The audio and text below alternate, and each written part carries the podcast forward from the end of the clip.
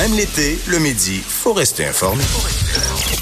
de 11 à 13, avec Vincent Dessureau et Joanny Gontier. Cube Radio. 11h02. On voit que les avocats commencent à se lâcher lousse hein, sur leur fin d'émission. Ben non, c'est pas vrai. On le fait ça. On fait la même chose. C'est l'été qui on s'en vient habitué. Hein? Euh, salut Joanie. On est là, ça va, ça va. Salut Vincent. Comment ça Je va? m'en allais répondre à une question que tu m'as pas encore posée. Oui. On allait dire, ben ça va bien. Bon, Mais toi? ben ça va très bien. Euh, L'actualité nous bouscule un peu euh, aujourd'hui. C'est rare quand même qu'en été, normalement on s'attend les deux pires semaines de l'actualité de l'année. On est dedans. Euh, semaine de la construction où il se passe rien. Aujourd'hui, il se passe pas rien. là. Il se passe vraiment, vraiment plein de choses. Euh, entre autres, on surveille du coin de l'œil euh, le, le procureur spécial Robert Mueller qui s'occupait de l'enquête euh, russe. Donc aux États-Unis, on s'en souvient, le, le rapport Mueller qui avait ben, pas eu l'impact que plusieurs attendaient, mais bon, il euh, doit s'expliquer au Congrès alors que lui, ça ne l'intéressait clairement pas de le faire. Euh, disait tout ce que j'ai à dire était dans mon rapport, mais il n'empêche qu'il a dû se présenter aujourd'hui. C'est toujours en cours. Dans ce qui est d'intérêt, c'est qu'il a rappelé que le rapport euh, n'exonère pas Donald Trump, euh, en fait, d'aucune façon, de soupçon d'entrave à la justice, entre autres. Euh, c'est pourtant ce que Donald Trump a dit, mais Mueller l'a répété que ce- les, les conclusions indiquent que le président n'a pas été disculpé des actes qu'il était accusé d'avoir commis. Euh, il semble que Donald Trump, autant il a dit que ça l'intéressait pas, là, ce témoignage-là, mais son Twitter dit autre chose parce qu'il a tweeté euh, de, de nombreuses fois en rappelant, bon, en majuscule, pas de collusion, pas d'obstruction. Et il faudra voir s'il y a des choses comme, qui ressortent de ce témoignage-là, mais on n'est pas au bout de nos chaises, là, parce qu'à date, tout ce que Mueller a sorti, euh, il il y avait pas... Il y a, tu sens qu'il y a des trucs, mais qu'il euh, qu'on ne le dit pas. Ouais. Alors, euh, je pense que ce sera pas suffisant aujourd'hui pour avoir une bombe spectaculaire sur euh, Donald Trump, à part la même chose qu'on entend depuis le début. C'est-à-dire que ça ne discute pas Donald Trump, mais ça ne l'implique pas directement non plus dans des choses qui seraient euh, illégales. En Angleterre aussi, on, on fait au Royaume-Uni, euh, ils ont un nouveau premier ministre depuis quelques heures, nouveau chef du Parti conservateur britannique, Boris Johnson. Puis si vous avez vu sa photo, c'est quand même spécial parce qu'il y a vraiment une ressemblance physique avec Donald Trump. Et il est maintenant euh, le, le 14e premier ministre du règne de la reine Elisabeth II. Alors, il y a toute une procédurite aussi, là, parce que lui doit se présenter à la reine qui, pour la 14e fois de, son, de sa carrière de reine, euh, doit euh, donc accepter en quelque sorte et, euh, déclarer premier ministre ben, la nouvelle personne, dans ce cas-là, Boris, Johnson.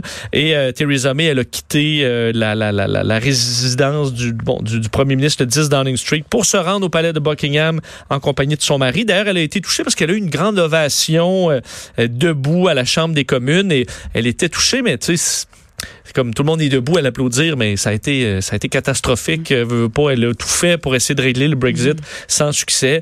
Alors, euh, moment quand même difficile pour euh, pour euh, pour Theresa May aujourd'hui. Alors, est-ce que Bo- Boris Johnson va faire quelque chose de positif? Sera-t-il capable de régler le dossier du Brexit au Royaume-Uni? C'est loin d'être fait. Lui est prêt à quitter sans entente, ce qui pour certains serait une catastrophe au Royaume-Uni. Alors, il faudra voir ce qui s'il fera mieux que Theresa May. Est-ce que je peux ouvrir une parenthèse? On parle du premier ministre, il a dû se présenter devant la reine. Je me questionne constamment sur la raison d'être. Je sais que je vais peut-être partir euh, un, un gros débat. Débat que- monarchique. Mais, pourquoi? Je comprends pas pourquoi la, la, la, la monarchie, la royauté existe encore, sachant que ça coûte des millions et des millions de dollars aux contribuables. Je disais récemment là, que Meghan Markle puis Harry avaient fait rénover leur grosse piole, puis ça coûte là, des millions, des millions de dollars. Juste les, les mariages euh, euh, de, de, de la royauté.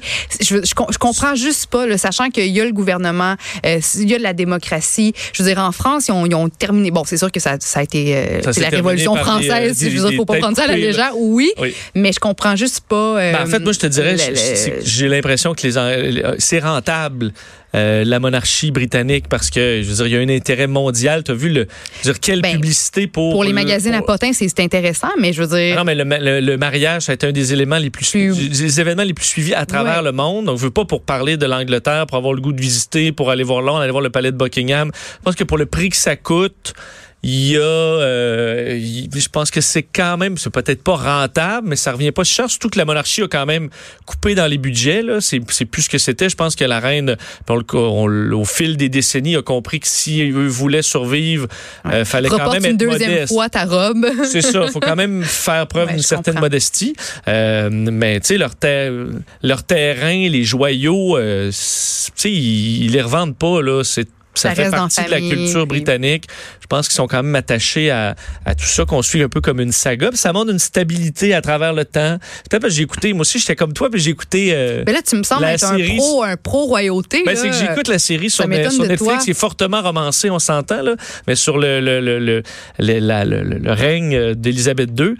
Puis tu, je veux dire, c'est quand même fascinant comme histoire. Puis j'avoue que moi, au Canada, je nous sortirais de ça à 100 là. J'en ai rien à foutre de la monarchie au Canada. On n'a pas cet attachement-là. Oui. La reine, c'est notre pièce de monnaie, genre, on n'en a rien à foutre. Euh, y a, dans ma tête, ce lien-là est brisé depuis longtemps. Mais en Angleterre, il, La symbolique demeure Ouais. très forte. Là. Mais c'est un- comme, tu sais, t'as des vieilles, on a des statues, on a des monuments. Ben, eux, c'est un monument qui est vivant. Ah, ah, OK. Je comprends? comprends. Je comprends. Et tant qu'ils en abusent pas, ça va, ça va passer. Et c'est une grosse carte postale pour l'Angleterre. Je pense que c'est ça qu'ils ont pris. C'est un peu, pas qu'ils vu ça, c'est un humoriste ou que c'est quasiment une attrape touriste maintenant, la monarchie, là. Ouais. Ouais, mais il reste que bon, je, je t'apporte des, des, des bons points, mais c'est juste que moi être là-bas puis de puis de savoir tout ce qui sort de, de mes poches en, en, en, en termes d'argent pour, pour rénover ou pour faire les mariages, pour ci, pour ça, là, d'une bande de, de, de, de, de personnes qui font. Ouais, je veux dire, à avantagé part- par le sang, là, ce qui, qui fait plus aucun sens non, de non, nos c'est jours. ça. là. Puis je comprends qu'ils font des levées de fonds, qu'ils s'engagent dans des bonnes causes. Mais tu sais, je veux dire, moi, ma Meghan Markle, qu'est-ce qu'elle fait du lundi au vendredi, là? à part prendre l'argent des contribuables, sacrer sa job là parce qu'elle peut pas être actrice, puis- Ouais. puis juste vivre dans son grand, grand, grand manoir en Dans élevant ses petits bébés royaux, puis en se pognant avec la Kate Middleton. Là. Qu'est-ce qu'elle- Qu'est-ce qu'elle fait, elle? C'est je pense, moi, j'ai cette vie-là, après avoir écouté, c'est-tu de Queen, la série, où je me souviens plus? Je sais pas. Euh, ça a pas l'air d'être une vie si excitante. Ben, là. je Écoute, moi, je as la le goût d'être dans pas, une cérémonie. Après l'autre, complètement coincé, à manger après avec ta quatorzième fourchette non, c'est pas du tout. Je suis pas sûr que j'aimerais j'ai ça. j'ai de la misère de pas manger avec mes mains, fait que. Ouais, tu serais, la, T'imagines? tu serais la, la princesse controversée. Là. je te brasserais ça, les affaires là-bas, mon gars. Ouais. Euh, Joanie, parlant de, de changement, Ouais. euh, on remarque aux, aux États-Unis que dans les centres d'achat, ben en fait, ça arrive ici aussi, là, mais euh, les magasins de vêtements se font de plus en plus rares, mais sont remplacés dans certains cas par ce qu'on voyait peut-être pas venir. Non, c'est ça, par des cliniques sans rendez-vous. En fait, je lisais un, un article dans le magazine Forbes euh, de 2018 qui parlait du fait que, oui, les centres d'achat aux États-Unis, les, fameux malls, là, comme on les appelle, sont en perte de vitesse. Il y a de plus en plus de locaux vacants, des commerçants qui renouvellent pas leur bail. Il y a de moins en moins de clients aussi qui se rendent physiquement dans euh, les centres d'achat. C'est un, un phénomène qu'on constate à travers les États-Unis au complet. En fait, le nombre de contrats de location dans les centres d'achat a diminué de 10% euh, depuis 2017. Puis la solution, c'est ça pour remplir ces locaux vides-là, c'est de se tourner vers, entre autres, des cliniques médicales sans rendez-vous. Puis le nombre de cliniques qui se sont installées dans les centres d'achat à travers les États-Unis a augmenté de 60% depuis 2017. Et c'est exactement ce que va faire en novembre prochain le plus gros centre d'achat des États-Unis, euh, le Mall of America, qui est situé au Minneapolis. Alors oui, en novembre, euh, il va y avoir une grosse clinique sans rendez-vous de C'est sûr que tu remplaces 2300 pas un pieds Target par un- une clinique sans rendez-vous de Non, non, ça c'est sûr. C'est- 100 000 pieds carrés, mais ça peut attirer des gens parce que tu t'en vas faire ton petit examen, puis après ça, tu Ben, vas t'acheter... euh, Exactement, c'est ce que ce pensent les propriétaires des, des centres d'achat en ouvrant une clinique médicale. C'est sûr que tu attires dans ton centre ou aux abords pas mal plus de gens. Puis pendant que tu attends pour avoir ton vaccin ou ta consultation, ou pendant que tu tu droppes ton père qui attend pour son vaccin, euh, euh, ben là, toi tu peux te promener aussi puis tu fais plus d'achats. Donc c'est ce que pensent les, les propriétaires des, des différents centres d'achat. Puis on dit aussi que le personnel médical, en étant là euh, situé dans un centre d'achat, ben après ça eux autres vont être portés à aller dîner euh, dîner dans les petits restaurants, vont pouvoir profiter des services des boutiques euh, offerts euh, dans, dans le centre d'achat. Alors, c'est quand même... tu sais, ils font face à la réalité que, oui, il y a de moins en moins de clients qui viennent chez nous. Il y a de plus en plus de, locaux vides.